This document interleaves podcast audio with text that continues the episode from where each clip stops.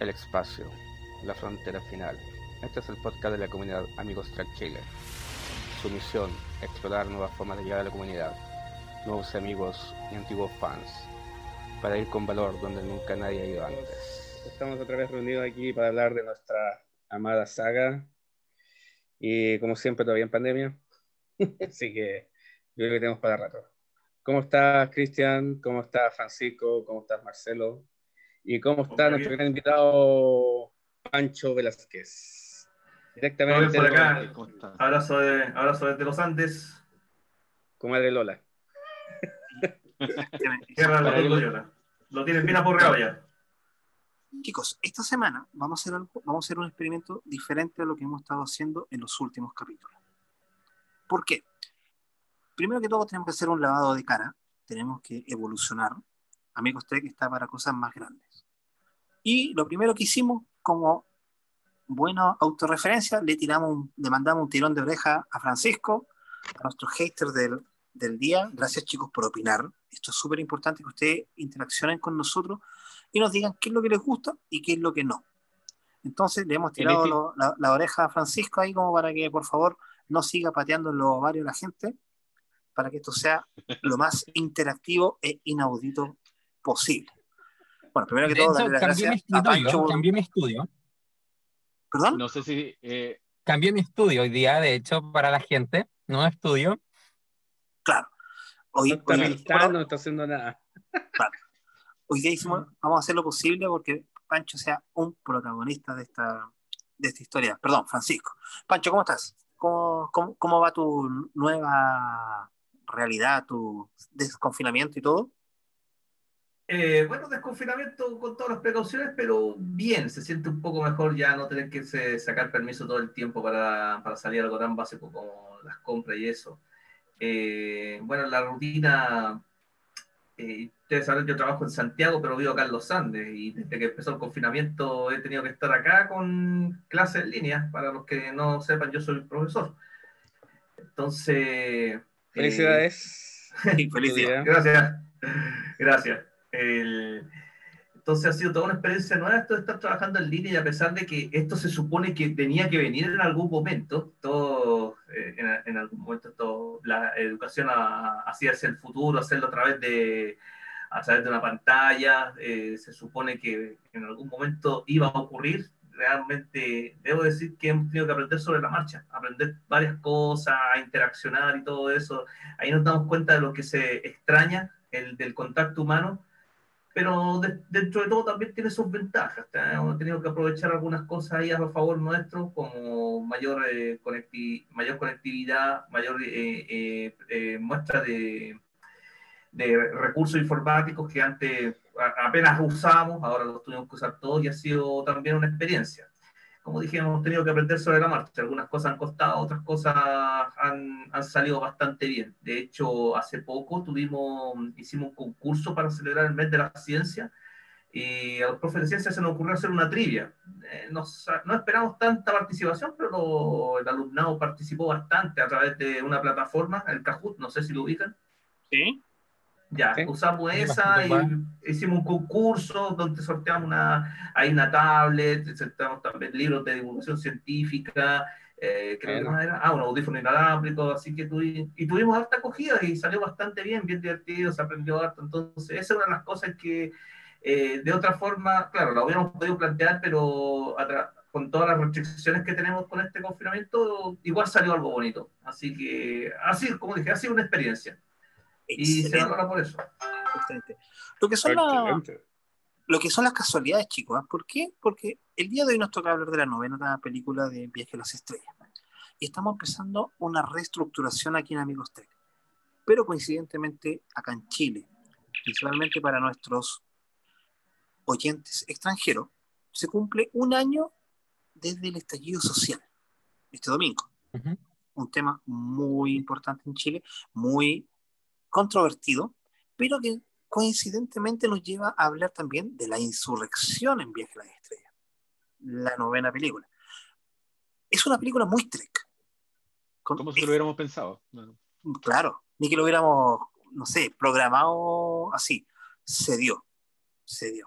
Así como la semana pasada hablamos un poco de los Borg, y que justamente los chicos de Remera Roja, un saludo para ellos, estaban a- empezó el mes de los Borg. Bueno, nosotros nos adelantamos y empezamos a hablar de una de las primeras películas para, para muchos como primer contacto. Pero ahora, celebrando este primer año de lo que es, bueno, no celebrando o conmemorando, ocupen la palabra que sea desde, el, desde su pensamiento político, coincidentemente cae con insurrección.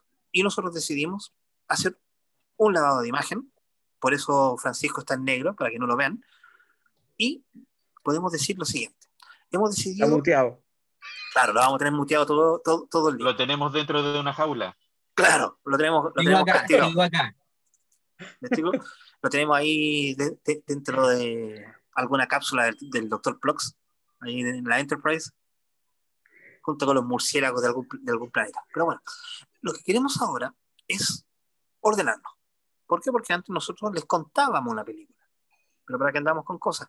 Si alguien quiere que les cuenten una película, mejor vean la película. Mejor vea la película. Entonces, ¿qué es lo que hemos decidido?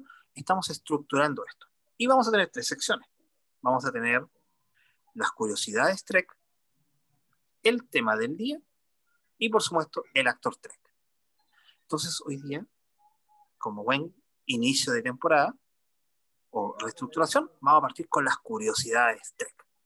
¿Qué les parece, chicos? ¿Están preparados? Bien, me parece. Muy bien. Vamos allá. Engage. Engage. ¿qué- ¿qué nos tienes? Bueno, ¿qué les puedo contar? O sea, uno de los principales protagonistas de la película. A ver, chicos, ¿quién, quién eh, o qué cosa es una de las principales protagonistas de la película eh, Insurrection? La nave, por supuesto, la Enterprise. La nave. La La querida nave, llamada correcto. Enterprise. Nuestra querida Enterprise, que si pudieran verlo, bueno, si estamos en el podca- podcast no podrían verlo, pero en mi mano yo tengo acá eh, la Enterprise, la Enterprise E. ¿Ya? Ahora, parte de las curiosidades que podemos decir que esta Enterprise eh, tiene un detalle que no, no apareció en, en, eh, en la película anterior, en la película First Contact. ¿Ya? ¿Qué detalle? Mire, yo soy súper malo con, eh, con el inglés, así que tengo anotado acá en este instante el nombre de la persona que diseñó las cuatro naves de la Federación que aparecen principales, por así decirlo, o las lanzaderas que aparecen en, que aparecen en la película, que es John Eves, o Aves, Eves, eh, algo parecido. ¿Ya? Una de las naves es la, la nave, eh, la holo, holonave de la Federación que estaba oculta por los Bakú y que estaba oculta digamos, en, el, en el planeta de, mm, que aparece en la película. Las otras dos naves aparecen eh, cuando Picard y Worf ¿ya? La, la conducen y tratan, digamos, de, por así decirlo, de capturar a, a Data. Y la nave de Data, ¿ya? Y la tercera nave es la nave que sale de la parte inferior de la, de la Del nave, plato. de- de- en- entre PC, del, del plato, que es el yate de la, de la, mm, El capitán. del capitán. Ahora, este ¿Cómo, yate, cómo se llama? la- Tiene un nombre, ¿eh? ¿cuál es el nombre? Tiene un nombre, sí. ¿Cuál es el nombre? Es- ah, ¿cómo se llama? Este es. Ya Cousteau. Ya Cousteau se llama. Ya. Ya Este llama. yate, esta- estas naves fueron diseñadas por eh, John Eves eh, y su idea era, principal era que se parecieran lo más posible, digamos, a las naves de la Federación. O sea, en el sentido, digamos, que si uno los ve, dijera, estas naves son naves de la Federación. ¿Ya? Ahora, en la, en la, en la película anterior, esta, esta no aparecía. De hecho, este modelo que yo tengo aquí en mis manos, para quienes eh, están solamente escuchando el podcast, tengo aquí el Enterprise E, ¿ya? Es el modelo de la película anterior, que es de eh, First Contact, ¿ya? First Contact. Por lo tanto, no tiene acá abajo lo que es el yate de la- del, del capitán. Pero el siguiente modelo que apareció, que estaba basado en la nave Enterprise E de, de, de- de Insurrection, sí aparece con, el, con, con esta nave, que es el yate. ¿ya? Un, una, un Ahora, dato. Un dato curioso, un dato ¿Ya? curioso que quiero decir antes de, pas- de hacer, de darte el paso para que hables también de otro, otro dato más de la nave Enterprise G, es que también existía un yate del capitán en la Enterprise D. pero jamás, o sea, y fue diseñado eh, em, por Andy Prover. No sé si estoy pronunciando Andy bien. Prover. El, el, el, el Andy Prover es el diseñador de todas las naves eh, de la Federación desde de Motion Picture. Andy Prover fue el creador de la Enterprise Rafik. Exactamente. O sea, y él mismo, y él mismo diseñó el y él mismo diseñó la Enterprise D, de- y la sí. cual también tenía una- un yate del capitán, pero jamás fue eh, ocupado o, o- o jamás lo mostraron la- en, la, en la serie de televisión. ¿Cuánto tiempo? Pero también existe y eso se puede buscar también, o sea, el, el diseño de él. Bueno, No sé. eh, te doy el pase a ti para que tú digas, eh, sigas hablando Ya. acerca del Enterprise Otro- D. Otros detalles de, la, de la Enterprise E, en, sobre todo en las, tres, en las tres últimas películas en que salió la Enterprise E, que fue First Contact, Insurrection y Nemesis, fue constantemente modernizada. Inclusive fue agrandada. La, la Enterprise que sale en First Contact no es la misma que sale en Nemesis. Está con- eh, inclusive se le agregan cinco eh, cubiertas más es cosa que vean los perfiles de la, de la Enterprise de, de First Contact y la Enterprise de Nemesis. La, N- la de Nemesis es más gorda, es más, más alta. Tiene muchos Vamos a ocupar el detalles. término más ancho para los que somos un poquito más, Más ancho. no, no, no, no nos caiga. Eh, eh, Hay muchos que le digan, pero no, es más alta. es Igual más- es que tiene, tiene, tiene una pequeña joroba en el lomo. Esas son las, cubiertas que fueron agregadas a la, a Enterprise. Bueno, básicamente sigue siendo la de la línea original, sigue siendo la más poderosa. En dimensiones es un poco más chica que la D. La D tiene mucha más masa porque es más ancha. Si, si comparan la Enterprise D con la E, la E es más estilizada, más alargada. Muchos se dicen que la Enterprise E es una mezcla entre la A y el, el, el Defiant. Es Claro. como un Defiant más grande. ¿Me explico? Es como un Defiant, pero Igual. con los pilones, con los pilones hacia atrás, igual como la Enterprise A o Refit. Igual, recuerda que las naves Enterprise dependían de cada uso. En estos casos, la, la E y la D tenían distintos usos. Otro detalle. eh, la primera Enterprise E, que es la en First Contact, tenía solamente 12 lanzaderas de, de, de phasers. ¿Cómo? Esta tiene 12 lanzaderas de phaser. Esta Ah, tiene lanzaderas. 16. Después de la guerra de, de dominio, fue aumentado cuatro más. O sea, Y, claramente bueno, tiene lo- mucho más militarizada. Más poderosa, mucho más militarizada, sobre todo con el asunto de dominio y con los diferentes eh, eh, con escaramuzas que han habido en la, en la, federación, pequeños conflictos que han habido. Obviamente tienen que estar más, preparados. Y obviamente sigue siendo su, su plato principal, su arma principal, los, los torpedos Quantum. Tiene mucho más eh, lanzadas de torpedos eh, de los clásicos de fotones. Inclusive tiene hasta en el lomo, o sea, por todos lados tiene lanzadas de torpedos. Y un. Claro, y un, y un solo lanzadera de torpedo que está bajo el, el plato donde está el, cerca donde está el, el yate, de torpedos Quantum.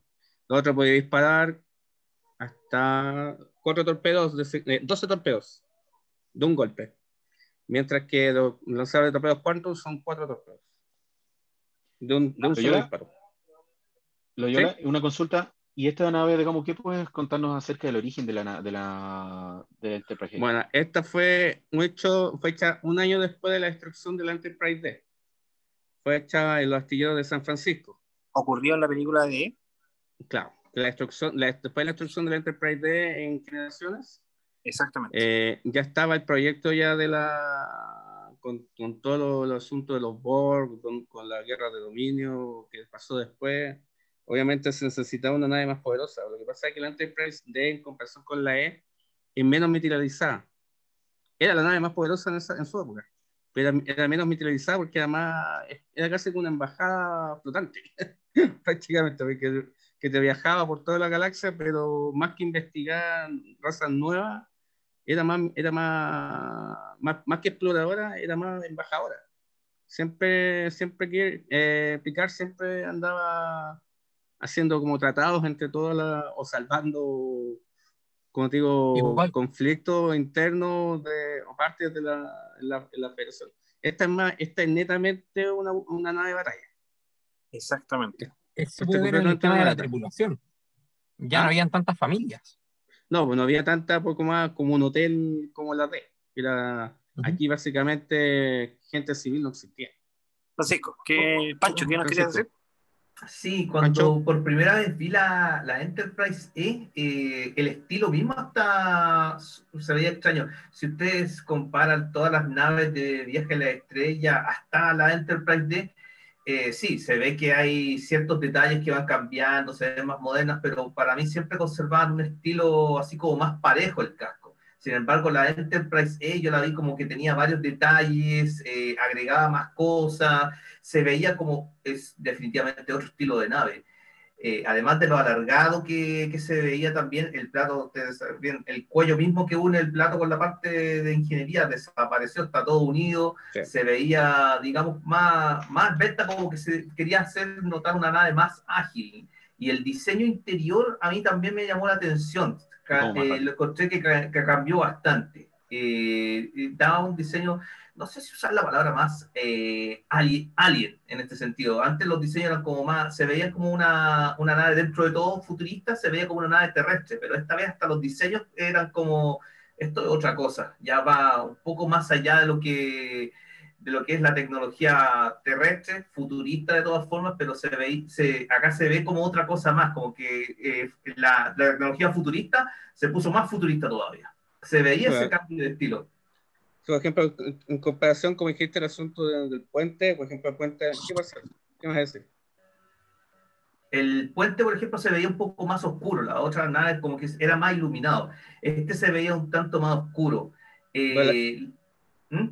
La, la diferencia, por ejemplo, que tiene con el puente de la D, eh, la D es como todos asientitos como de escritorio, o sea, cómodos. Si te das cuenta, el asiento de la E es muy parecido al que usa eh, Kirk en, en, ¿cómo se llama? En, no, no es tan grande como los asientos de la D. Es más táctico, es más, es más compacto el asiento. Es más, claro, es más práctico, o sea, táctico en este sentido. Es como, es como el asiento que tiene Kirk en la, en la, en la refit.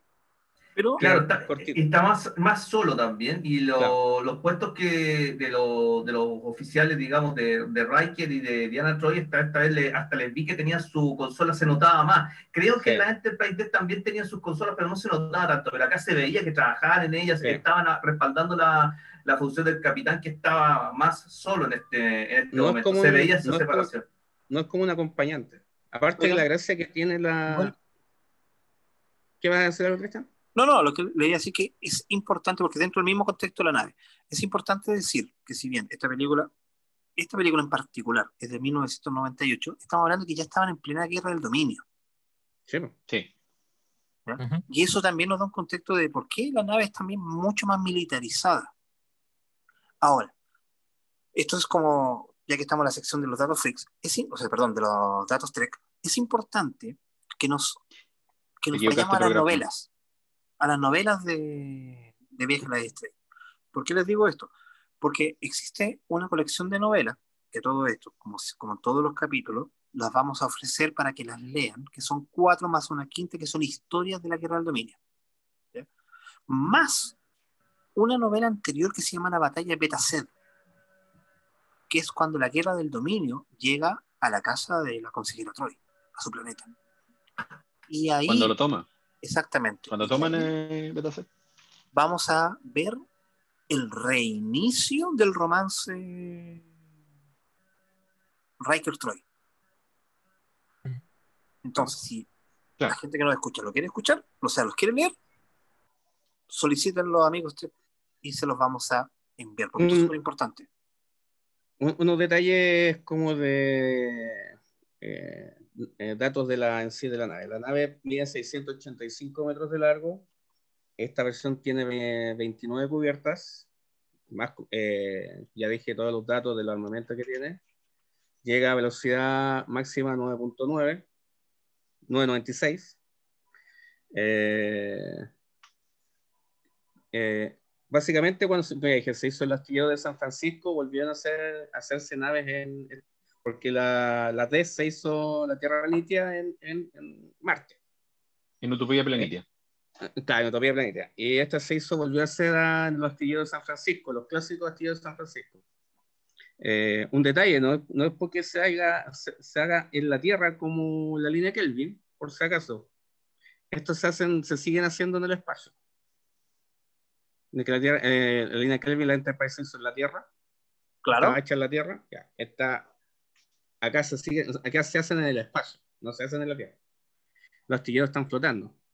Eh, originalmente la Enterprise E se iba a llamar la USS Monarch. Sí. O Monarca en, en, español. Pero después de todo lo que pasó y la destrucción de la Enterprise E al año, al año como estuvo, de, eh, que esto, después de que salió ella, fue un año después de la destrucción de la D, se pasó a llamarse la nueva Enterprise E. Se rebautizó. Igual la, igual la USS Monarch se crea, pero con una, es una versión refit, con tres nacelles. ¿Tú sabes que dentro de las costumbres marinas es de mala suerte renombrar una nave? No tenía idea. Eso no lo sabía. Sí. No lo tenía idea. Es un dato, de hecho hay una película que se llama Spanish Rose que trata ese tema, que es de, es de mala suerte. Si tú tienes una nave y la renombras, le estás quitando el alma a su nave. Claro. Y de partida la... que prácticamente nos sirve como es. Claro, claro, es, es, es absolutamente es, válido. Mira, eh, yo, yo, digo el ejemplo, es lo mismo que si tú estás con una enamorada y le preguntas que le dices otro nombre. así, o sea, está el labio barra, ¿cachai? Le dices otro nombre y, ah, ya. ¿Parece que te pasó alguna vez? No, no, no. Pero increíblemente, a las dos, única, las dos naves que han renombrado han, han sido la Enterprise. Claro. Cuando se destruyó, cuando la Enterprise A originalmente era la Yorktown, la NSC 1717. Y ahora la Monarch se rebautizó para la OSS Enterprise E. Bueno, es un tema muy interesante porque si te das cuenta casi ninguna Enterprise ha terminado bien. No. Salvo la NX. Sí. Salvo la. No, pues la, la Enterprise E, e, también, pues al final eh, se salvó cuando terminó en la próxima pero, película. Pero queda prácticamente destruida con la Simizar. No, pues. Pero no, pues puro frente, ¿no? Pues si, está, si termina la película. O sea, eh, era recuperable la nave, la otra, la otra la nave se perdió. Acá no digamos no, que se perdió. No se perdió, solo. Pero se puede recuperar. Se, re, se reconstruyó. O sea, se recuperó, de hecho. Se recuperó, se, se reconstruyó la parte delantera. Y es un excelente momento para que pasemos al tema del día. El Vamos. tema 6 de hoy. Ese fue el momento de curiosidades. Claro, sí. Hoy día vamos a hablar sobre alimentación en niños. No, eh, ya. la, la, leche purita. Claro. La leche purita. El, el, el, tema de hoy día, chicos, como. La, la, la leche dicho... de Francisco. Claro. claro. técnicas de patadas en los ovarios. Es el tema de, de, de hoy. Acá está un, el maestro. Un maguache en los, en los ovarios. Un maguache en los ovarios. Claro. No, no, chicos. Entre, entre broma y broma nosotros hemos tratado de ser respetuosos hablando de las series, las películas, y cronológicamente, en la línea Prime, llámese la línea Prime, la línea que parte desde Kirk en adelante, sin tomar al director favorito de Francisco, que es JJ Abrams, nos vamos a ir, obviamente, en su versión. Oye, a todo esto, Marcelo está mostrando una tremenda nave hecha a mano. Hecha por la abuelita. De en la... lana. Oye, es, es, todo un no, logro. No, mi esposa, mi esposa Ah, me ya. lo hizo. Es- no, no, ahí el abuelito es Marcelo, pero la señora no. Imagínate, imagínate duermo con ella. Es, Oh. es como, es, es como el meme, dice, abuelita, me gusta la Enterprise. No se diga más. Y te sale una Enterprise de la nada. Exactamente. Sí, para los que están escuchando el podcast solamente, imagínense un peluche con la forma del Enterprise y todo de lana. Eso De la- es lo de. Es- Esto es, es maravilloso. Súper rico, súper rico para el verano. Chicos, con- Sí, Yo me pregunto cómo mantiene la forma. porque se veía relativamente rígida. Sí, es verdad. Tiene su secreto. Palitos chinos. Eh, y no chiste. Ah, ¿viste? Y no es chiste, es verdad. Es que cuando yo te Ya, dejo me, eh. me- me queda maravilloso. Oigan, chicos, estamos hablando de una película que ya viene de un tremendo éxito, incluso considerada una de las mejores de la anterior, y saltamos a esta Insurrection, pero en un contexto que José el otro día lo dijo muy, muy claramente en una reunión interna que habíamos tenido. Toda, toda película de Star Trek o, o movimiento cultural que ha tenido Viaje a las Estrellas siempre ha sido relacionado con algo, y en esta época estábamos con la guerra de Kosovo. Correcto. Estamos hablando de 1998. Entonces, para la gente que diga que en Viaje a las Estrellas o Star Trek no hay política, todo en Star Trek es política, de una manera u otra. Es cosa de la, la 6 nomás. Exactamente. Es Todas. toda política la 6. Exactamente. Con la la caída del serie- muro de Berlín. Y al máximo la 6. Ujú. Todo, todo es política. O sea, no es como en la vereda del frente que estamos hablando de una odisea cósmica. Acá no. Todo es política. Sí. Aquí estamos hablando de Ya tema- bélico, ¿no? ¿Cómo? Yo creo que Ya se ha visto una forma bélica o no. Exactamente. Yo creo que esta, esta, es la más, esta es la más política después de, de, la Star Trek 6, ¿ah? Exactamente. Porque. Y es una de las películas más Trek. no es tanto. Si tú puedes conversarlo con muchos muchos fanáticos de Viaje a las Estrellas, casi todos te van a decir que es un, es un capítulo largo. ¿Ya? Un Sí. Un capítulo capítulo largo, inflado, como eso. no, claro, un capítulo inflado, nuevamente dirigido por Jonathan Frakes. Y recordemos que Jonathan Frakes está, yo creo que debe ser el actor más relacionado a, a Star Trek después de Leonard Nimoy. A pesar de que el actor que, inter- que interpreta a Jordi LaForce, LeVar Burton, dirigió más capítulos que Jonathan Frakes. Sí, también. Pero la, la gente tiende a pensar que fue él el que más dirigió. Y no, no es, a- no es así. Es que quizás fue, más, fue más como más llamativo. Sí, sí, yo creo, a, a lo mejor por el papel que, Es que él por cómo hizo. Era como el, como el, el, el, el primer oficial, ¿cachai? Ah, primer oficial haciendo, haciendo capítulos, o dirigiendo capítulos, o películas. ¿Cachai? porque- Como que pasó más, más detallado, fue más. Se resaltó más. No, yo creo que en algún momento vamos a hablar de Jonathan Frakes, porque eh, sin contar que para mí es uno de mis personajes favoritos. De hecho, lo digo, Pues- lo mantengo y lo he contado varias veces. Yo uso barba Podemos- por, por culpa de. William Riker. Podríamos hacer un capítulo de los primeros oficiales. Sí. Sí, en serio. Yo uso. El pelo ya no me acompaña. Ocupo para la gente que no nos está escuchando ¿no? en Spotify, Evox. Todo esto. Estamos en Spotify, estamos en Evox, Google Podcast, estamos en Anchor, estamos en Breaker, estamos en Apple Music y obviamente ahora en el canal de YouTube. Bueno, Estamos en la Tierra. estamos en la Tierra. Ancho y yo tenemos un grupo bastante parecido. Estamos, Se nos estamos fue en pandemia. estadio. Pueden ver. Al, al Pancho le pasó un huracán allá por, por- Claro, yo ya. Aquí ya, ya no hay nada que hacer. ya. Claro, no, a mí, a mí algo me queda. Oye, tengo que decir que el jabón, el champú del tío, Ni- del tío Nacho algo sirve, porque yo tenía el mismo corte de pelo que Pancho. No Bueno, estamos siendo defensa- pagados por ninguna cosa. Ojo. Sí. Eh, Bueno, ese- eso es lo si bueno que tenemos auspiciar- con Marcelo. No, si quieren auspiciarnos, no tenemos bien. ese problema nosotros. ¿eh? Yo quiero decir en mi defensa que yo podría. Yo no tengo ese problema. ser pelucón. Yo tampoco, Eh, sí, yo claro, tampoco. Marcelo, Marcelo José está, conservan todavía y la gente está. Yo, yo a, a mi defensa quise tener un estilo más, más de picar. Pero voluntariamente, porque eh, yo podría tener pelo. Más otro Ah, ya. No, yo soy De indigno. picar. ¿De picar o Cisco?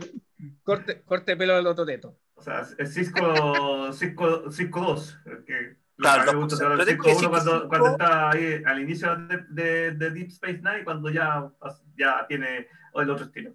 Disco mejora mucho, su imagen me- mejora bastante cuando ya se deja la barba y se, se rapa. Antes era como el personaje afroamericano genérico. Sí, lo que pasa es que con la barba se ve más, eh, más serio, más, más aguerrido, ¿me entiendes? Claro, más, más- Eh, y, so- y sobre todo le, le da ese toque que, tiene que, tener, eh, que, que tenía que tener la serie en la siguiente. eh, ¿Cómo se llaman estas cosas? El, el capítulo. Temporada, En esta- correcto. En esta película es cuando Will, eh, Will Riker se corta la barba y le dice que tiene que es como trasero de androide. Sí, claro, Data Claro. lo ve extraño y, Y, le. Data, y Da- y- y Data le toca y le dice que no. Claro, se Sí. supone que uno asume que con la sensibilidad que tiene Data, recuerda que en, en la película anterior que era First Contact, Data de hecho toca al Phoenix y eh, empieza a hablar, detecto alguna irregularidad en la estructura fuera de eso. no sé real. Claro, entonces aquí, eh, o sea, la pura imagen lo refleja. Data está tocando la, la barbilla de Riker. Y después del comentario que había hecho Riker, suave como el trasero de un androide, no, no, no toca, detecta, después, nada. No. No, no salen riendo, cada uno por su lado se entiende muy bien lo que está pasando. ahí. Oye, eh, momento gracioso también de la película es cuando a, a Worf, acuérdate que estaban, eh, estaban afectados por, por esas partículas metafísicas. Y estaban Entonces, es el nombre que le, el nombre que le daban. Claro, le, Claro. le sale, le sale una espinilla, pero una doña espinilla en el... Un furúnculo que. Ese era un tremendo cuerno. Ay, le crece el pelo también, pues, le crece el pelo. Sí, presidente También. acelerado. No, mejor, la- para mí la mejor parte es cuando iban, iban arrancando y Diana le dice a la Beverly, dijo, ¿no has notado que se te han, Se te coloca el pecho más firme. firmado los, los pechos? Sí. firmes? Claro. Y lo Y escucha Data Data, después. y después le pregunta a Wolf, oye, Wolf, ¿has notado que se te han puesto los pechos? más firmes. Oh, me maté la risa con esa parte. Es muy Y bueno. le hizo a Wolf- Igual Wolf, no cachaba qué onda. "Ah, ¿qué, qué, qué estáis preguntando? güey?" Oigan, chicos, dentro de las Cuidado cosas, con el idioma. de- dentro de las cosas que tenemos importante de acá es el regreso de Piller al, a Viaje a la Estrella. O sea, no es, no es un regreso Piller? como tal porque nunca él había dejado, ya estaba, él continuaba en, ligado a Viaje a la Estrella, pero Piller es una persona súper importante porque sin él, como lo habíamos dicho en el capítulo anterior, no hubiéramos tenido lo mejor de ambos mundos. Mm. Él es un tremendo guionista. O sea, fue guionista en primer contacto. Él nos trajo al alférez Ro, Ro Laren. Él fue el guionista de Unificación, el capítulo Sí. que nos trae de vuelta a Leonard Nimoy y a la, a la saga. Oh, es muy bueno ese capítulo. Él nos presenta Yo- el concepto del emisario. Yo me lloré todo ese capítulo. Claro, sobre todo con la, mu- con la muerte de, de Sadek, me mató, o sea, me, me mató, ahí me mató ese capítulo. exactamente. O sea, él es una persona súper importante y ligado a Viaje a la Estrella, principal, principalmente a TNG. Llámese The Next Generation o la nueva generación, como ustedes quieran, quieran decir. Él también es- él, él nos trajo la saga de Basics en Voyager. Time and Again, The Cloud, las- los The Maquis, los eh, Rivals, o sea, el tipo estaba muy relacionado a la, a la saga. Y yo creo que esta es una obra bastante personal, principalmente lo que decía José. Estamos hablando de una época de la guerra Kosovo. Algo que es que si Pelea entre hermanos. exactamente. Exactamente. Porque Quizá, quizá directamente, no, no- si tú, lo- tú, tú lo buscas, lo- aunque sea los datos freak de la película, no te sale. No te sale, No. no te dice ninguna parte que, que está como, ¿cachai? Va a eso, como en otras, otras veces que ha pasado, por ejemplo, el mismo caso de la 6, que se nota demasiado que es justo el momento que estamos pasando en la Tierra. ¿cachai? Sí. Pero esta justo calzó con algo que es en pelea entre hermanos. claro, ¿cachai? Que solamente, y, y, va- y- y había gente que, se, que, que recorría kilómetros de, con éxodo, ¿cachai? Que se iban, se iban de sus ciudades. Es muy parecido a esta, película, lo que pasa. O sea, y poco más que la, la única diferencia que acá no está la federación. O está la, no está la, la Enterprise con la flota. Con la flota. Porque si, si en esta película hasta la federación estaba jugando chueco. O sea, Claro. era como que la, era como que la ONU, no, siempre, siempre tuve la duda si la federación estaba metida o el almirante era solamente el almirante ya, es que que para, tenía su, para tenía eso- para pensar, porque te da, su, da la su sensación de que negocio, solo su chanchullo por ahí medio Era Es que mira, posible que solo el almirante, pero no sería extraño que esto hubiera sido más grande. Pero como todo en política, eh, Claro. los peces más grandes al Como la final- sección 31. una onda. claro, al final los más grandes pasan impunes porque nunca se les logra ligar algo y pasó. Pero Eh, para eso, ustedes lleven, lean las novelas. Este es como mi, mi- mi dato. Existen dos novelas. Está la novelización de la película, que tiene un final diferente. Y la novelización juvenil de la misma novela, escrito por dos personas, por dos personas diferentes. Entonces, eso lo- le, le- le da un, un- un sazón diferente, porque cuando, si ustedes se acuerdan que en la película le dice, una vez que la federación se entere de lo que, lo que está Claro. pasando, ya los zonas van a haber estado en otro lado. ¿Cierto? Claro, y sí, porque aparte el almirante dice que yo estoy, yo, yo aquí represento a la federación. Exactamente. pero, pero no sé si es verdad o no. aquí te explican que, a ver, ¿cómo, cómo decirlo de manera suave? Y tal como lo decían en la película, cuando tú, el, el lugar era el propicio para, por ejemplo, tener una cura para muchas enfermedades. Ahora, el camino que te conduce a esa cura es donde se empieza a tergiversar lo, lo que quiere la federación. Porque la, primera directiva te dice que tú no puedes, como que, no sé, a, a- a colonias pre-warp, tú lo puedes... de- tú puedes- te- claro, y te puedo dar otro detalle que lo que tiene la, prim- la primera enmienda o la primera directiva, La primera Directiva. directiva que no puedes afectar a personas que son originales del planeta. Estas personas eran puestas, no eran del planeta originalmente. Por Claro, eso es que, según el no almirante, la prim- primera directriz no rige para ellos. Y por eso hacía lo que hacía. Sí, pero eso fue como el, como se le llama acá en Chile también la eh, fue un artilugio, o sea, fue una El vacío legal. Claro, un vacío La legal. pata del gato, sí. claro. Porque cualquiera persona, o sea, una persona con, eh, con, digamos, con los principios de la, de la federación, así, con, con sus valores respectivos, respetándolo, simplemente no accede a lo que, a lo, a lo que está, a lo que está haciendo el almirante. Ahí como lo que buscó resquicio legal para no aplicar la primera directiva. Y ahí está el conflicto que se produce entre Picard y el almirante. Bueno, de Correcto. hecho, ahí empieza la insurrección. Mm. Por eso ya tenemos el... Es, como, es como decir que porque eres extranjero, es como decir como que eres extranjero no tienes derechos. Una cosa así. Uy, no es Mm. mala... Es una Para buena analogía. No es mala comparación, no, ¿ah? no es Sí. mala, mala analogía, porque yo, por ejemplo, estuve buscando, porque todos hablamos de insurrección e insurrección, pero yo no tenía muy claro qué significaba estrictamente la, insur- la- una insurrección.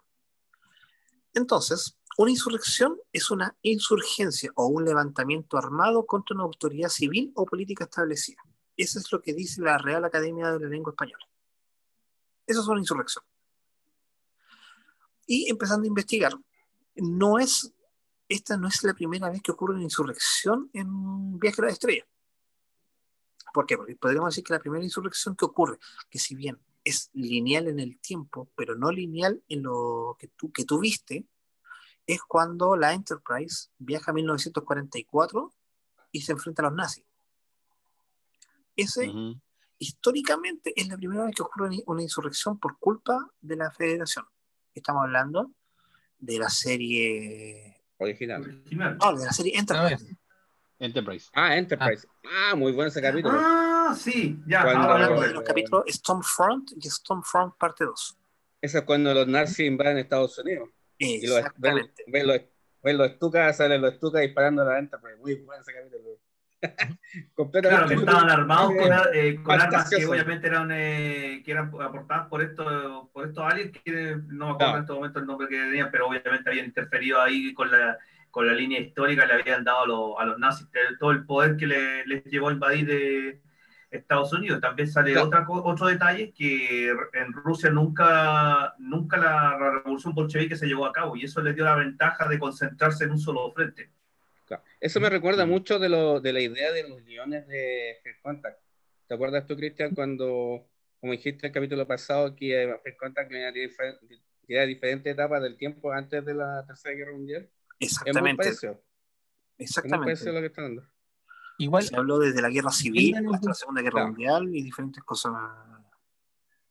Mm. De hecho, Igual, sí, yéndonos un poco más cercano, Cristian, disculpa, eh, pasando la, eh, nuestro episodio pasado, nuestra película pasada, ahí también se muestra una insurrección donde viola claramente las normas. Y él lo dice. Voy a violar las normas. Aquel que no quiera participar, dígame y lo voy a anotar. Ah, Ah, claro. cuando se enfrenta, claro, porque la, la orden que tenía la Enterprise en aquel entonces, eh, volviendo Quedarse atrás, lejos. era, era quedarse lejos, quedarse en la, eh, vigilando la zona neutral. Supuestamente por si los romulanos sean algo. Claro. Ah, pero esa era la excusa para dejar a picar eh, Claro. lejos, de la, lejos de la acción en caso de que se le reactivaran los implantes por y hubiera, eh, hubiera, hubiera ejecutado alguna traición o algo por el estilo. Si Exacto. era una precaución tonta, pero era una precaución. Yo no lo sé si llamarlo tanto como insurrección a eso, más bien simplemente desacató instrucciones por No, un bien eso- mayor. Eh, de eso de ese orden. eh, conocemos muy bien un viejo amigo que lo desobedecía cuando él quería. Claro, Si, si tú te vas como, como al, al estricto rigor, sí es una insurrección. po. De hecho, existen otros, otros eventos que se- son considerados insurrecciones dentro de la línea de Viaje a las Estrellas. Por ejemplo, True Lane acusa a, a- a Kirk de causar una insurrección en el capítulo El escudero de los dioses, en la serie original. ¿Mm? ¿Se acuerdan? Cuando, cuando se le acusa de destruir un espejo. Estamos hablando de Squire of the Gods. También tu- tuvimos problemas de, de insurrecciones en Espacio Profundo 9. Ya todo esto todavía me causa, ves que la veo en Netflix, me causa choque que se llame Deep Space 9. O lo dices en inglés o lo dices en español. O lo dices en castellano. Claro, pero Claro. no digáis la mitad y mitad. Me, me- me causa. No digas en Spanglish. Claro, no, no, Es por favor, para, no- es No, para mejor, complacer a ambos lados. oye, mejor DC9. Claro, DC9, listo, punto.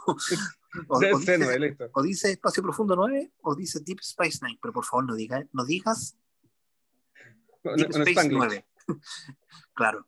Bueno, en la Guerra del Dominio también tuvimos causas de, de insurrecciones. Los mismos Yemadar tienen una insurrección en algún momento. Me acordé Star Trek la película. Ah. Sí, bueno, Star Trek en inglés, la película. ¿Verdad? Pues Star No Trek, la película. No de Motion Picture. Es una insurrección en los títulos. Claro, son, son, son cosas que te, que, que te chocan. Bueno, Marcelo, si, si tuvieras que hacer un resumen rápido de este, de este capítulo, ¿cómo, cómo lo, se lo explicarías a una persona que no la ha visto? Obviamente sin spoilear, pero sí diciéndole más o menos de qué se trata. A ver, eh, este capítulo resume lo que es la moral de, de Star Trek, ¿ya? Y lo que es seguir eh, esa moral y esa, esos valores. Seguirlo hasta el punto de, eh, de no obedecer, eh, de no obedecer cuando esto va en contra de tus valores y tus principios. ¿Sabes ¿ya? que me acordé? Y, tu, y tu sentido de, de, de lo que es una institución más grande, que en este caso es la federación. ¿Sabes qué me acordé. Marcelo? Disculpa que te haya eh. Me acordé de- del último capítulo de la primera tempo- temporada de Discovery. Cuando planea la, el, el- la- la almirante con la sección 31, que está aquí la, con la Giorgio, querían destruir Cronos. ¿Te Ah, acuerdas? Ah, sí. Mm. Sí. ¿Y Cronos. Y no, pues dijo la Michael y le dijo Saru, no, pues nosotros no somos así. La flota estelar no es así. Nosotros somos la flota estelar. O sea, ellos sobrepu- so- sobrepusieron la flota estelar a la federación. Oigan, chicos, Porque en ¿sabes ese momento, hablando de Voyager, disculpa, pero me, me- me acordé. Cuando yo empecé a ver el tráiler de, perdón, de Discovery, de la, de la Sí, última temporada, para los que somos un poquitito menos jóvenes, ¿no les acordó un poco de la tercera temporada de Robotech? Ya. Cuando ya la invasión Impit ya estaba así como al, al máximo y tenían que buscar cómo recrear una federación y Scott Bernard tiene que llegar hasta el punto reflex. Reflex. ¿Se eh, acuerdan o no? No se le Tiene que reunirlo de nuevo, tiene que, tiene que contactarse con los, con los sobrevivientes, etcétera. Claro, y, y que esperan que llegue la flota de, de Rick Hunter. sí. Oye, eh, sin spoiler, No, no, pero yo estoy hablando de Robotech, estoy hablando de Robotech. Robotech fue desde el año Ya. 82, po, no, ya, ya no es spoiler bajo ningún. Ya, ya pasó, ya pasó las dos semanas de, de spoiler. Claro, te diré que Robotech pasó hace harto rato ya. ¿Es que es que tengo, tengo un, Sí, spoiler de, un spoiler de Robotech? Oye, a, a- a todo esto, chicos, ¿Tú sabes, tú sabes que el almirante Hunter nunca llega a la Tierra? ahí vamos a tener una, una batalla de, de- de sables y. Se pierde en un agujero negro. La No. nave, el DS, el DS. eh, Al Uy, menos la última chicos, película. chicos. pero- Chicos, extrañaba esto, extrañaba la ida a por las ramas. a la rama. Oye, si aquí lo único que sabemos es la rama, el Cristian, él, es el- él es el mono aquí. Y yo, y yo hoy día me quedo muy callado. Tú Pero no no, por ¿tú la sabes rama. por qué? Tú estás, tú estás con tarjeta amarilla, así que Sí. Tú No, estás pero- encerrado. Oye, por- el tema es que. ¿Tú, tú viste la, la- la guerra de las crónicas? La- la- Sí, sí la ve. Ya, pues ahí, pero eso continúa. Y él hace un. Bueno, para los chicos que no saben, y me, Oye, sale, un poco- sale un poco una de- mejorada mirilla. absolutamente. Me voy a hacer un poco de auto. La guerra de las sombras. La sombra. Se nos motivó Cristian, bien. Sí, perdón, un Sí, poco, de auto, un poco de autopublicidad. En Flix hicimos un capítulo dedicado a Robotech. Y cuando estábamos haciendo el capítulo de Flix, ¿ustedes saben que existe una, una tercera película de Robotech? Yo no sabía. Yo conozco la primera, que es eh, Do You Remember the Love? Eh, O- es que pasa que hay, hay una cosa, hay una diferencia con Do You Remember Love. Es de Macros. Es Macros, no es Sí. Robotech. Pero la primera película como oficial es Los Centinelas, Sí. ¿cierto? Después vino Las Crónicas de la Sombra. Y hay una tercera película que salió hace como tres años. Ya. ¿Por Por qué? ejemplo, yo conozco. yo Porque que Harmony la- Gold pierde los derechos este año, 2020. Uh, ¿Cómo, yo conozco- película, con, con- ¿Ah? ¿Cómo se llama la película? Déjame, la, la tengo aquí en el computador. ya, es que Love, yo, por Live ejemplo, Alive, ¿será? ¿Cómo? Love, Live Alive. Sí, esa es. Ya, eh, que estaba buscándola cuando lo empezaste a mencionar, Ya, empecé a buscar. claro, por ejemplo, por ejemplo, se cono- por ejemplo, el Centinela se conoce mucho como Robotech 2, que es eh, cuando, se, cuando se casa Rick Hunter con la Lisa Hayes. Claro. ¿Cachai? Eh, las- la, crónica de la sombra es cuando ya llegan acá a la Tierra, es cuando combaten con los Invis. El, el- el otro lado de, de lo que se de lo que pasa cuando está la cuestión la tercera temporada, Pero pero lo, la- lo que pasa en el espacio. Esta película viene a rellenar los espacios que ocurren entre la segunda y la tercera temporada. Bueno, Y como oye, todo se, caso, se pierden los derechos, entonces vamos a quedar solamente con, no estamos yendo la historia. ¿eh? con macros. Sí, perdón, Todo perdón, ca- perdón, perdón. Cul- cul- cul- culpa Oye, mía. en todo caso, todo caso, lo que no, los que les gustan Robotech, por favor vean Do You Remember Love. Es una obra de arte. Y maravillosa. Es una obra de arte, véanla. Y está en español, en YouTube está en español latino. Y lo mejor de todo es que la muerte de Roy Fokker es diferente. Es realmente digna la muerte de Roy Fokker. Aquí, aquí lo hacen mierda. ¿entiendes? Es realmente, realmente digna. Ya, sigamos. Eh, Pancho, tú esta película la viste en el cine porque es una de las pocas películas que sí se estrenó en Chile. Yo la vi en el cine, por si acaso. Yo también. Yo Pancho, también. Sinceramente, no puedo acordarme, no, no lo sabría. Eh, podría decir que la vi en el cine, pero no estoy, no estoy realmente seguro. Eh, pasó tanto tiempo que no, no, no puedo acordarme. Yo la vi Lo en el cine. que, eh, digamos que sí la, la fui a ver al cine porque, eh, digamos, eh, si salió del cine una película de viaje de estrellas, lo más seguro que haya, haya hecho fila para, para ir a verla. Eh, ahora que recuerdo eh, el primer contacto, no, no llegó acá al cine. eh, No, que a mí me pareció no, que no fue un error. Esa película Llegó debió direct- haber llegado al cine. Pero Dire- eh, Directamente al VHS. Sí, fue, fue, fue muy buena esa, esa película y cuando yo la encontré bastante, bastante buena. Así que Esa digamos que sí fui al cine. merecía, esa Eh, batalla merecía una pantalla más grande. ¿eh? absolutamente. Absolutamente. Así que digamos que sí fui a verla al ¿En esa cine. época? ¿Ah? Yo Francisco, ¿ya nací en ese época? año. Yo nací en ese año. Así que es película de mi año. Mi nacimiento. Mira, por eso tampoco recordó la película. ¿No se acuerdan del iPhone? Perdón, seré Pero tan viejo. seré tan viejo. Dame, dame, dame, dame unos días más, dame unos días más, estamos cercanos a mí. Mira, yo aquí de, lo- aquí de los cinco, yo creo que soy más viejo de los cinco. Ocupemos el término menos joven. Más vintage, como dijiste. el Nací- capítulo pasado. ¿Naciste en el 98? No, yo soy, ¿Sí? más mucho, yo soy mucho más viejo. No, estoy diciendo... 19 de octubre del Ah, 98. vale, Así que todo, toda la gente que me ama me puede mandar regalos. Bueno, Starken va a estar vacío, podemos decir.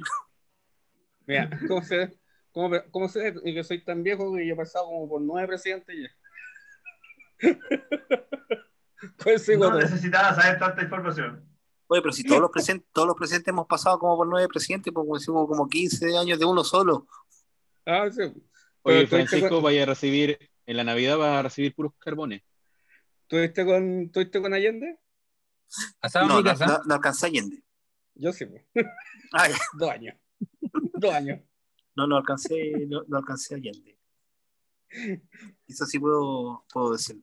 Bueno, eh, Pancho, ¿qué, ¿algo que tú puedas recalcar, que te haya gustado antes de que pasemos a la próxima sección? Eh, ¿De esta película en de- particular? Sí, el- el- el- fue el, conflicto real, realmente, o sea, era la, eh, la, la vez que estaba eh, viendo la película, o sea, tra- traté de colocarme en el, en obviamente, en el lugar de los personajes y estar preguntando, bueno, ¿y qué hubiera hecho yo en ese lugar? Porque parte de lo que decía el almirante igualmente tenía, te- tenía un punto defendible, la cura para las enfermedades, mayor esperanza de vida, eh, solamente que habría que colocarse, bueno, lo está haciendo maquiavélicamente, o sea, ah, no se puede hacer una torta sin romper un par de huevos. En este caso, eh, iba a hacer un, estaba dispuesto a hacer un sacrificio, claro que a él no le iba a llegar el sacrificio, le iba a llegar a otra gente y él estaba dispuesto a asumir la- las consecuencias, pero por defender una causa, una causa mayor. Y luego se ve a Picar, obviamente, con todos sus intereses, sus valores, que está, y se iba a ir a- en contra, en contra de esa situación que no, no la estaba aceptando por, eh, por el hecho de que eso también estaba violando los mismos principios con los que se fundó la, la federación. Bueno, pero se trata también de ayudar a la, a la federación. Pero ¿en qué situación? En una situación de, eh, de guerra, eh, la, la línea que dibuja los buenos a los malos eh, se tiende a perder en algún momento y la historia finalmente la escriben lo- lo- los ganadores. Eh, imaginándolo por el otro lado, ¿qué pasaría si Picard no hubiera tenido éxito y esta, esta acción desdeñable y nefasta se hace? Eh, ya, se hizo nomás. Eh, ¿qué, qué? Él hubiera sido el malo. Eh, Claro. Oye, ¿Quién- ¿qué- quién gana acá? creo- Ese conflicto fue el que me llamó, la me llamó más. O sea, era la primera vez que vi un conflicto así entre que los dos parecían tener la razón. Obviamente uno se coloca más, eh, más empático con Picard por, porque en ese momento actuaba como el héroe. Pero también viéndolo desde el punto de vista desde en qué situación estaba la federación y de hecho el, eh, el Baku líder, eh, Zona, el Zona, Zona, el, Zona. el líder de la zona, eh, le dice. Ah, todos están oliendo el rastro de muerte de la federación, los Borg, los Cardassian, el dominio. Eh, claro, están- que realmente presionados, entonces uno empieza a buscar soluciones y a veces esas soluciones te llevan a, a tomar medidas que en otro momento no las habrías tomado, pero Es muy, era como un gato defendiéndose de espalda la federación. es muy- es Sí. una decisión muy, muy lógica. Como se acuerdan cuando salió la primera en eh, de Lacan, que la- el beneficio de muchos se antepone al beneficio de pocos. De unos pocos. Pero ¿sabes qué? No, hemos- igual, no hemos bueno, dicho cuál es el conflicto. No hemos dicho cuál es el conflicto o el hilo conductor de la película. Francisco, ¿nos puedes decir tú cuál es el hilo conductor o cuál es el conflicto? Ah, quería decir otra cosa, disculpa. Eh, era la moralidad. Ya, per- Porque perfecto. tenemos que decirlo así. Era Sí, la sí. moralidad. Era el tema de eh, hacer algo, como bien decían, por un bien mayor, o eh, no hacer nada para no afectar a ese grupo pequeño. Claro. Sacrificar un pequeño, una pequeña porción por una más grande, como, como tú bien dijiste, romper unos pocos huevos para poder hacer el pastel o no romper los huevos y no hacer el pastel. Ejemplo, eh, ahí voy a hacer un poquito autorreferente a dos cosas, eh, a lo que están diciendo, donde no hay un, no hay un bueno real, como pasa, como dicen los chicos del triunvirato, que también les mando un saludo a ellos. En el imperio no hay un bueno ni un malo. El caos o el imperio, los senos, solamente depende de dónde tú lo veas, igual que Star Trek. No hay buenos ni malos. Y como decía mi, mi bisabuelita, eh, mejor que coma yo solo que coman todos mal, que es lo que quiere decir esto. Mejor que unos pocos pierdan, o sea, mejor que estos se sacrifiquen para que todos lo estemos beneficiados. Beneficio de todos. Exactamente. Lo que pasa es que Pero, algo que no hemos dicho es, es algo bien sencillo y, y cortito antes de, de- de interrumpir un poco más. El hilo conductor de la película es que tras una falla de, una falla entre comillas, de data, en el cual vuelven a solicitar al capitán Jean-Luc Picard, él va al planeta donde están los, los, los Baku. En este planeta los Baku, la, la Federación estaba, los estaba espiando de una manera como bastante sutil junto a los Son A. Ahí tras una serie de investigaciones se descubre que la federación se ha dado cuenta que en ese sector, en ese sector, eh, por las propiedades únicas que tienen, la gente vive casi eternamente. Se saben de su enfermedad y cosas. Y lo que quieren es sacarlos de ahí para poder trabajar esta ¿te, energía. puedo dar un, ¿Te puedo dar un detalle más, más físico, astrofísico, mejor dicho? Claro que sí. Ya, eh, lo que pasa es que eh, la, la situación de lo que le pasan a ellos es asunto del planeta. El planeta tiene unos anillos. Es como la Tierra, pero con anillos. Claro. ¿Viste? Y esos anillos tienen unas partículas energéticas que hacen de que todo rejuvenezca, o sea, todo se mantenga joven o se sane. Por eso, por eso a la tripulación del Enterprise le empieza como, entre comillas, a rejuvenecer. Por ejemplo, eh, Worf como que vuelve a la adolescencia de Klingon. Eh, Jordi no necesita usar Recupera el visor, recupera la visión. Dice que primera vez en su vida que veía con su, un, un amanecer con sus primeros ojos, con sus ojos, Sus propios ojos. con su propio ojo. Pero él decía que no, por su bien personal, él no sacri- sacrificaría a las personas por su bien personal. ¿Cachai? O sea, La ejemplo, moralidad. co- co- como a las chicas como que se empieza a rejuvenecer, eh, Picard también empieza como, a- a- como más energético, ¿cachai? Eh, el amor que, sur- que estaba escondido entre Riker y Diana resurge aquí como, como adolescentes. ¿cachai? Eh, eh, y eso lo que, por eso exploraban, a- eh, o sea, em- eh, espiaban a estas personas, porque querían ver, claro, no, pero querían ver qué, qué, qué efectos causaba en ellos esta energía. ¿cachai? A ver si me puedes ayudar un poco más, Pancho, con el asunto de la, de la, como de la astrofísica, ¿cachai? Que como que producía más... Bueno, eh, lo que el argumento de la película era que eh, había una radiación, ellas la llaman metafásica, que estaba reju- eh, reestructurando, to- no que reestructurando, sino que estaba regenerando su ADN. Eh, en la realidad, el, AD- el ADN, eh, aparte de codificar todo nuestro ser, también tiene su tiempo limitado de, de veces que se puede dividir. Entonces, hay una, hay una parte del ADN que se van gastando con el tiempo y eso limita la cantidad de veces que se, se duplica. Si ese tiempo ese es un tiempo limitado, entonces también, de cierta forma, está limitando nuestra vida. Si esta radiación metafásica, de hecho, está regenerando esa estructura, entonces, claro, la gente ahí, los organismos afectados, claro que iban a, tener una, vida mucho más larga, por no decir casi eterna, porque se está regenerando eh, el ADN, que ellos le decían está regenerando nuestra estructura genética y prácticamente nos da esta vida eterna. No se especifica en todo caso, pero uno asume que era aplicable para todos los organismos, para todos los organismos vivos, animales, plantas y, la, y la, lo- los humanos que estaban viviendo ahí, que en este caso son los, eh, los Bakú. Claro, un detalle, un detalle de la película que el- la radiación no afecta a los niños. Afecta, No a los niños, afecta a hasta la gente- madurez. hasta la madurez. La madurez ya se activa. Me imagino Claro, que Los niños son, caes los en niños son niños. Eh, Claro, los pero, niños son si tú, niños. pero si tú te fijas, igualmente los afecta. No, no, o sea, los, los afecta para mantenerlos estables. Los niños siguen creciendo hasta que alcanzan una madurez biológica, Claro. pero Diana, el personaje de Diana se da cuenta de un juego que hacen los niños con las pelotitas, donde empiezan a, a coordinarse entre ellos con los codos, lo- lo- los talones, y uno, claro, queda viendo ahí, estos pares anillos de circo, porque se pare- es una coordinación realmente extraordinaria. Entonces, Sí. Diana también lo, lo- lo muestra. Tienen una claridad de percepción eh, mucho más allá de lo, de lo normal. Eh, así que yo diría, lejos de, de no afectar a los niños, no, si lo está afectando, pero para que, digamos, para ser, entre comillas, inmortales, eh, recién desde la madurez en a- de ahí en adelante, Claro, yo- cuando ya alcanzan pienso- estabilidad biológica. Yo pienso De que cuando llega la, cuando empieza la, la edad biológica, cuando ya va en declinación. Sí, Como siempre hay una edad biológica que empieza a declinar, declinar- declinar, y yo creo que ahí como que se frena.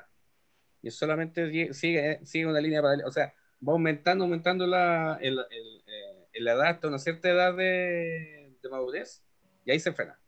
hay que, Podríamos se decir mantiene, que esa es la, como la, la etapa de, digamos, donde se desarrolla alguna, algún aspecto del organismo que ya no se va a desarrollar más, puede ser crecimiento, la, la misma contractura eh, muscular, que eso llega como a los 20, 30 años, ya de ahí, o sea, podemos decir que ahí está el, el tiempo de, digamos, de, de mayor, lo- el- eh, ¿cómo, ¿cómo es decirle El la palabra? Eh, El, tiempo tope, tope. de- claro, El pico de de maduración, el hecho, tope. ahí a, lo- a los 30 años se supone que es cuando la persona alcanza el máximo de su, de su capacidad física. Desde ahí ya se produce un, lento decrecimiento hasta que ya obviamente la, la tercera edad se, se empieza a acelerar un poco más. Esa podríamos todo- decirle que es la etapa de madurez. Todos vamos a ser viejos. esta, esta película tiene una la tiene vida. escenas no, no chocantes, pero son interesantes. Por ejemplo, cuando, cuando el líder de los Zona, que es Ruafo, se estira la piel, uno no asimila que tiene que ver con, con algo principal de la historia. O sea, estamos hablando de un villano bastante, no, no, no quiero con la palabra villano, ¿ah?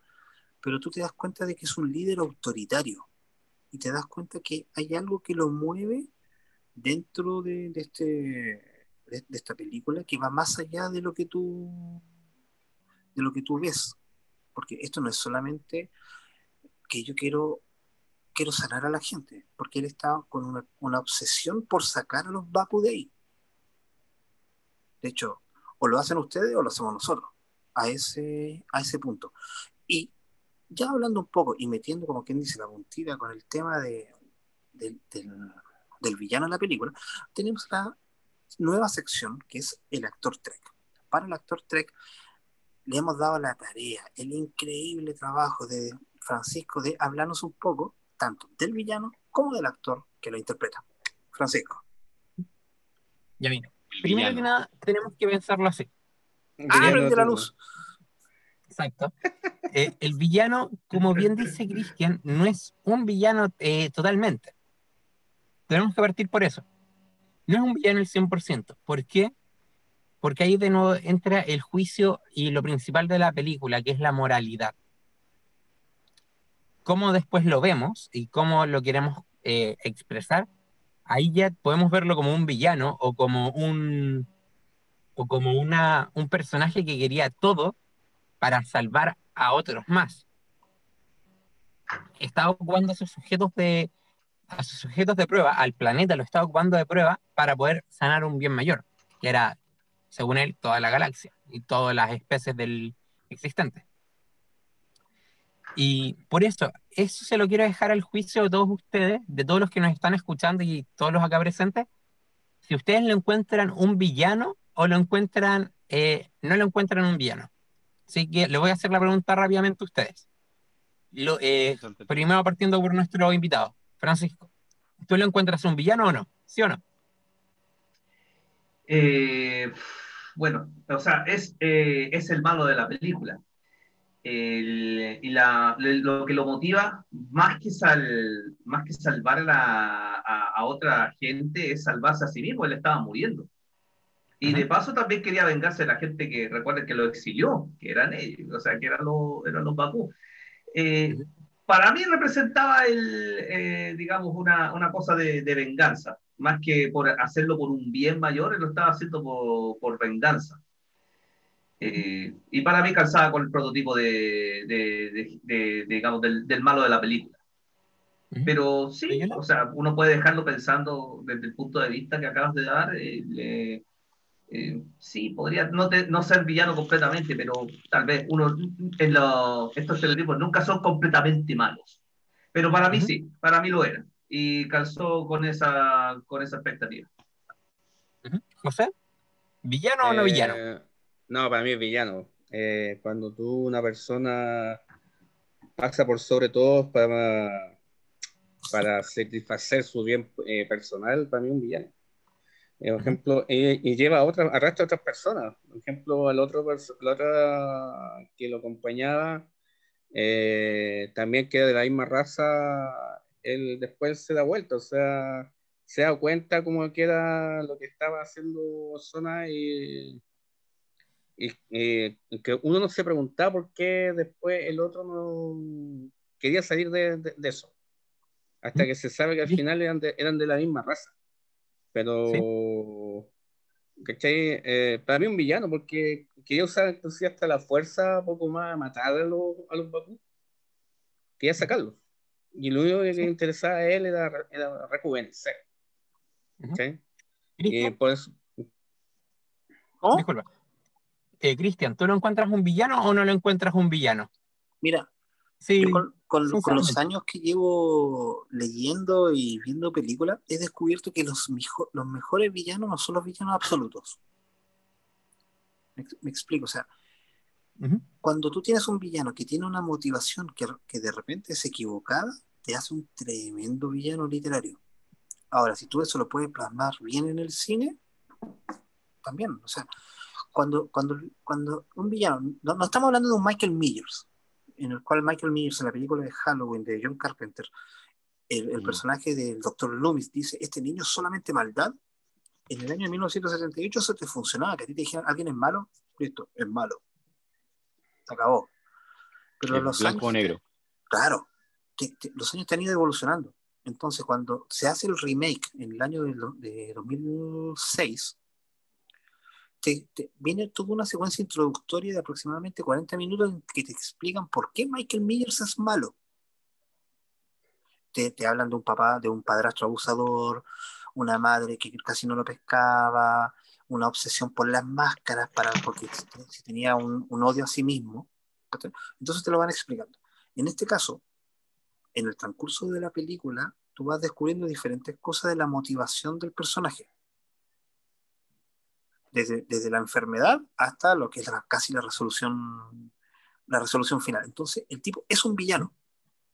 ¿Pero por qué es un villano? Porque trató de, tal como lo dijo Pancho, la, la motivación de él parte por la venganza, pero también quería un poco algo más. Entonces, en el camino se distorsionó y eso lo hace un buen villano. Y ahora, Marcelo, tú, tú que eres del área de la salud también, si lo ves por ese ámbito, ¿lo encuentras un villano o no lo encuentras un villano? No sé a qué te refieres con el área de salud, pero yo encuentro que sí. Por el bien mayor. que- No, yo encuentro que sí, que, que es un villano, porque hay que, hay que pensar que él se está. A ver, él se. Él estaba usando a la federación porque necesitaba la tecnología y necesitaba el personal de la, de la federación. Y eh, dio la casualidad que eh, se encontró con un almirante que, que estuvo dispuesto a ayudarlo, ¿ya? Porque ne- necesitaba eh, sacarlos de ahí, necesitaba sacar a, los Sonja del, de- del juego, ¿ya? Y aprovecharse de, la, del, de, lo, que tenía en el planeta. Y al mismo tiempo, lo que él más bien lo que quería era vengarse, era venganza, ¿ya? Entonces, yo encuentro que sí, es un villano, de tomo y lomo. ¿Cierto que me basándonos- de, de Donald Trump cuando compró todas las vacunas para solamente los estadounidenses? La mascarilla, la mascarilla. a eso mismo, O a eso mismo también quería llegar, porque O 3M no podía expor- ex- exportar mascarillas, ¿te acuerdas? Al- Al mundo solamente a Estados Unidos. exacto, Claro. era, quería, quería acapararlo para su gente. Claro. con un poquito de su mal, con un poquito de su maldad y con un poquito de su eh, cosecha personal, por así llamarlo. O sea, eh, en realidad, es perdón, el- en, este caso, el, eh, tenemos un propósito que parece ser bueno, porque quiero el bienestar para mi gente, pero lo hace de una forma torcida, y eso es lo que le da, la, la- eh, le da el, el, el operativo de el chico malo de la, de la película. En este caso, claro, haciendo la comparación, Trump quería el bienestar para su gente, pero al hacerlo, eh, lo estaba haciendo de la, de la forma incorrecta. En vez de El, Acá- mundo te- el resto del mundo no tenía derecho. Claro. Sí. me, me Acá acuerdo de un tomamos- dicho bastante que, que le cae como anillo al dedo a este caso, que dice algo así como lo que es la fiesta para la araña es el caos para la mosca. Claro. Porque lo que está bien para los son A no está bien para los Baku. No. Que es lo que Acá podemos parafrasear a, a un personaje de la vereda del frente. ¿A qué costo? ¿A qué costo ¿Quién- iba quién a dijo eso? lo que yo no soy muy, Eh, muy amigo de, de Star Wars. ¿Quién dijo eso? No, no. No, no, hablo de la franquicia de Marvel ahora. El- Ah. Cuando se... Sí, por eso. Vereda del frente, porque cuenta como vereda del frente hoy en día. Ya, ya, ya, ya, ya. Pero por eso, el La, la villano vereda del, del ratón maligno. Exacto. Que no queramos que lleguemos a una de ese ratón. Bueno, el villano, eso es lo que nos da. Al principio lo vemos como una persona buena, como una persona como ya quiere, quiere esto para el bien de todos.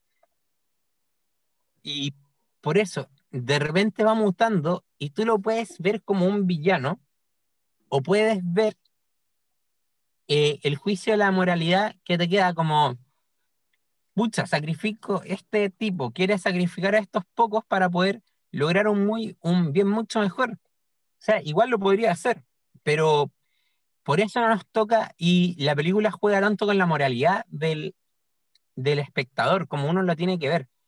Yo igual lo encuentro un villano por cómo lo hizo.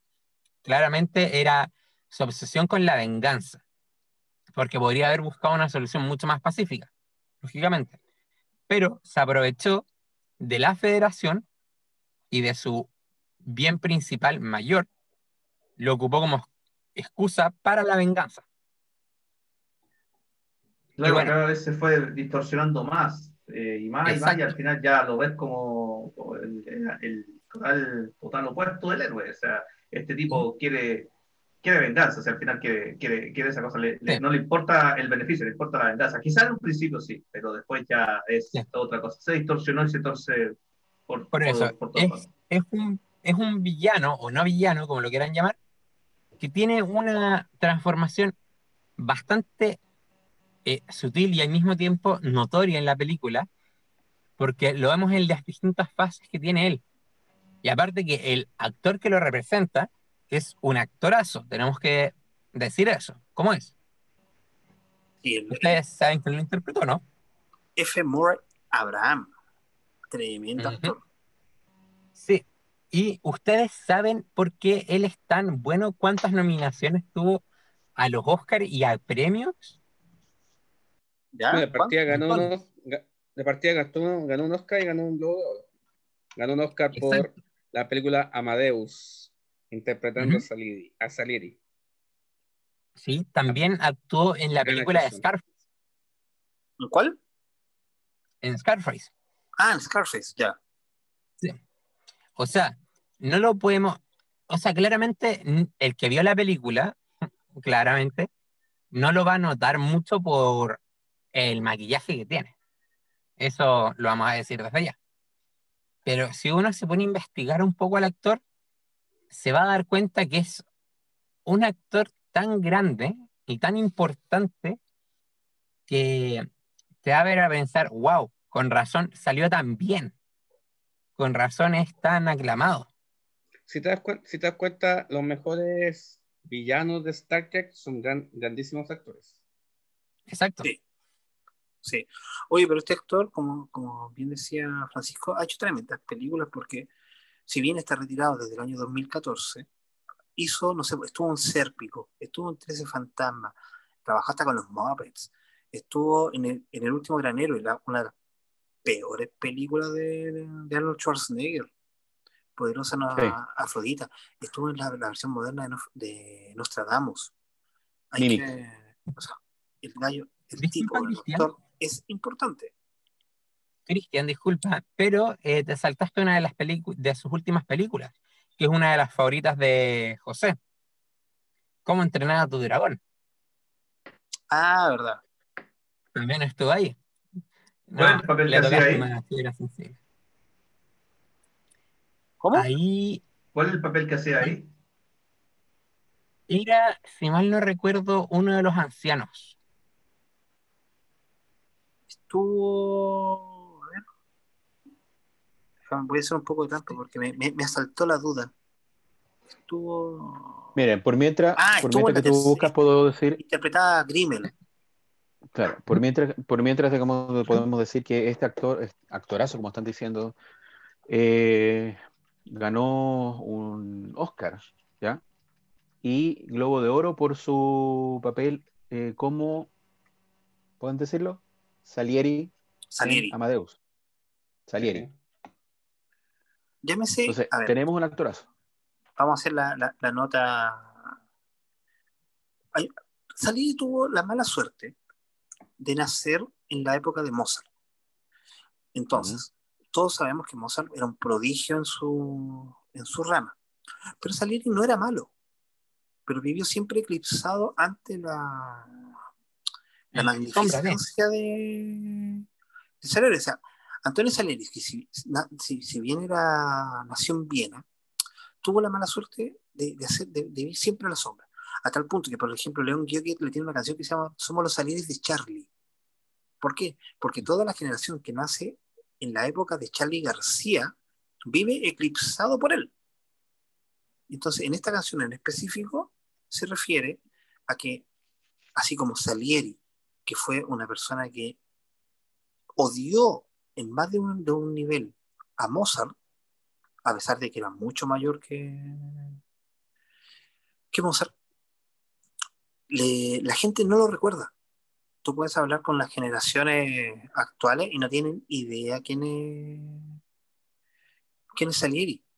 Fue compositor, fue maestro de capilla, hay, es- es- tiene una amplia... A ver, no, no quiero ocupar discografía, porque no eran discos, claramente.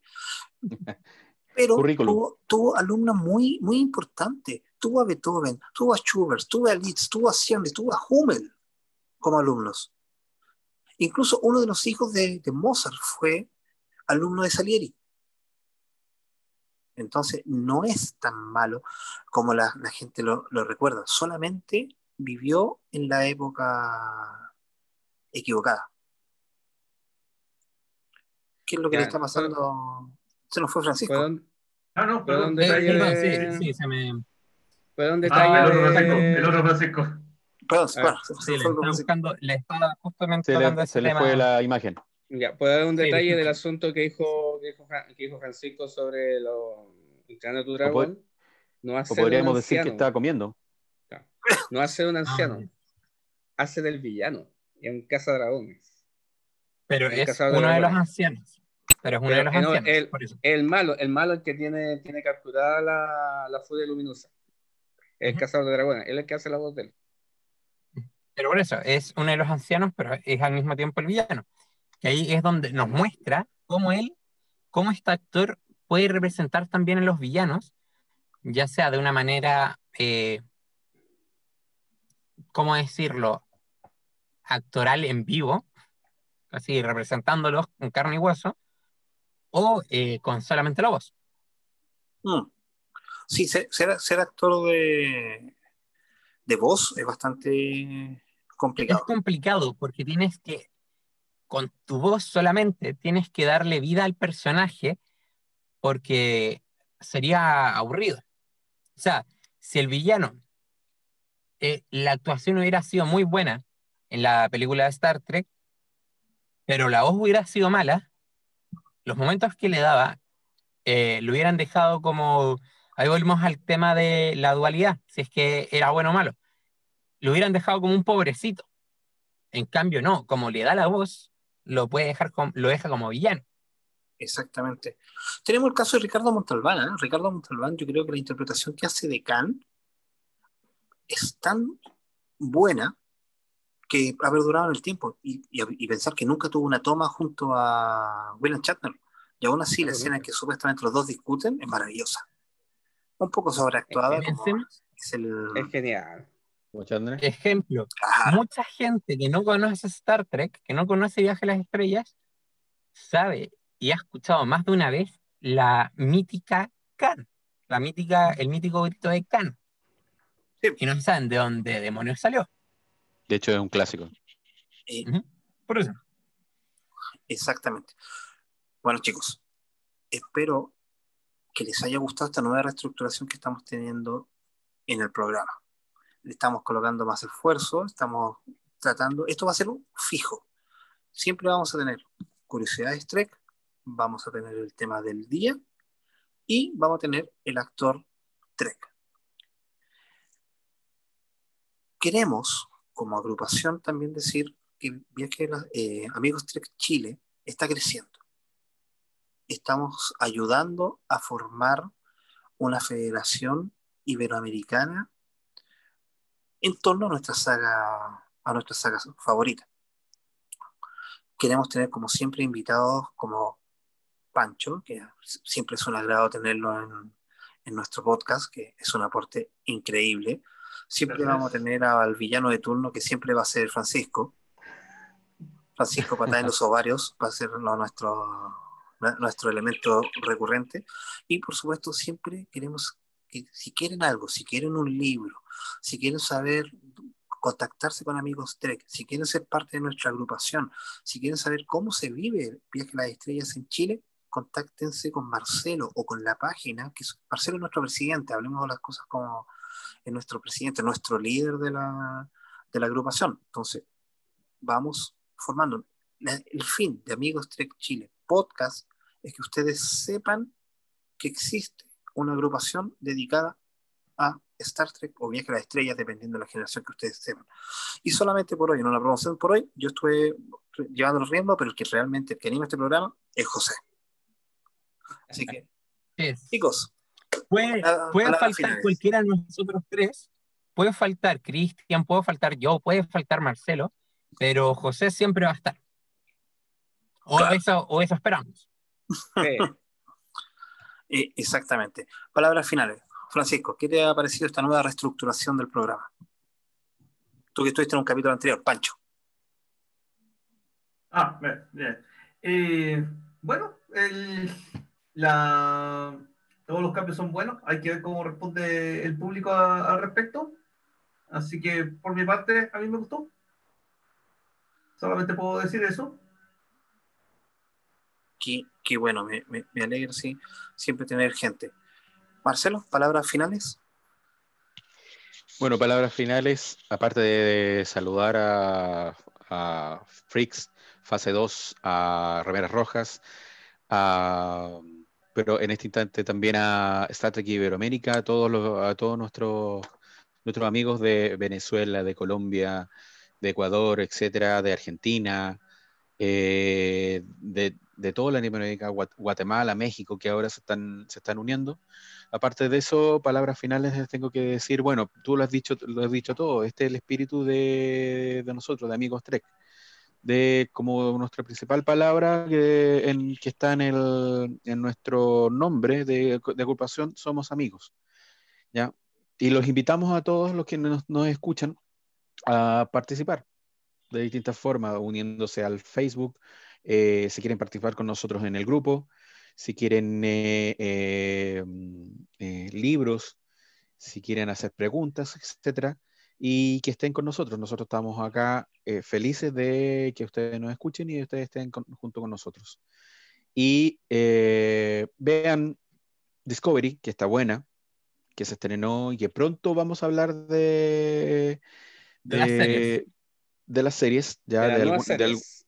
Sí, pero De de, las nuevas de las series. nuevas series y de al- eh, algunos nuevos temas tenemos también en nuestro, en nuestro podcast y, y- y viene bueno, a que, siga- que sigan con nosotros y que obviamente hablen de nosotros con sus conocidos. ¿Ya?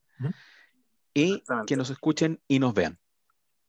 Perfecto, gracias Marcelo. José, palabras Bueno, finales. como, como digo siempre, mi presentación Eh, eh, para nosotros el espacio es la frontera final. O sea, la, la- misión de nosotros es buscar antiguos fans y nuevos amigos.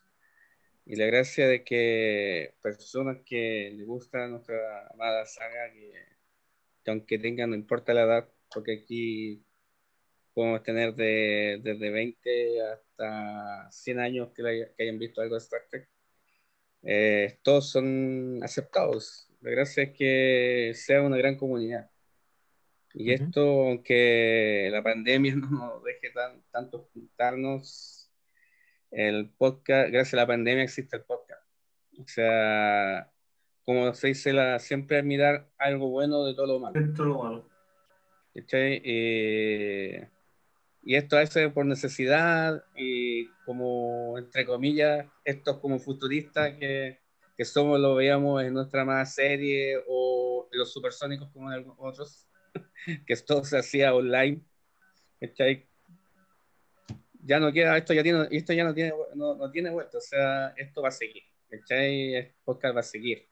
Y ya se Ujú. ve que la gracia es que a veces por diferentes motivos, quizás de por locomoción, por problemas cercanos que no nos podemos trasladar, nos podemos juntar en un, en un lugar. Quizás no físico, pero igual podemos conversar vez sí. de, de- conversar de, de temas. Eso es, lo, eso es lo que más importa. Y que mucha gente ojalá nos escuche, nos vea y quiera ingresar a nuestro grupo. La gracia es que cada día seamos más grandes. Eso quería decir. Perfecto. Francisco, Más grande en, pers- en personas, pero no en peso, porque yo estoy No, no, subiendo en peso. grande, en el- estoy hablando Sí, del grupo. importante especificar. Yo estoy hablando del grupo, que somos más grandes del grupo. Porque de eso estamos hablando. No exactamente. del, no, de lo- no del cuerpo físico, ¿ya? Bueno, Mira que exactamente. todavía- no abren los gimnasios, así que. Sí. Ni, ni- ni aún así. Bueno, Francisco, disculpas finales, perdón, palabras finales. eh, bueno, los quiero mucho a todos.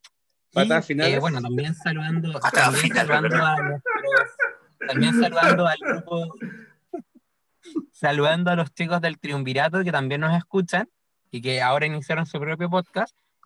Eh, también saludar a los, a los chicos de, también de México, pero el otro grupo, la USS Minerva, que estamos buscando, como dice Loyola, llegar a ustedes de una manera más eh, simpática, hacerlos reír y sacarlos un poco de la rutina de trabajo, eh, escuela, universidad, lo que ustedes quieran, y pasarlo bien, pasarlo bien realmente haciendo el podcast y hablando entre todos. Como me pueden ver, estoy acá en el podcast, aún así lejos de mi, de mi cubierta, que generalmente estoy, y compartiendo con ustedes y compartiendo con los chicos. Y esperemos que ustedes también compartan más con nosotros.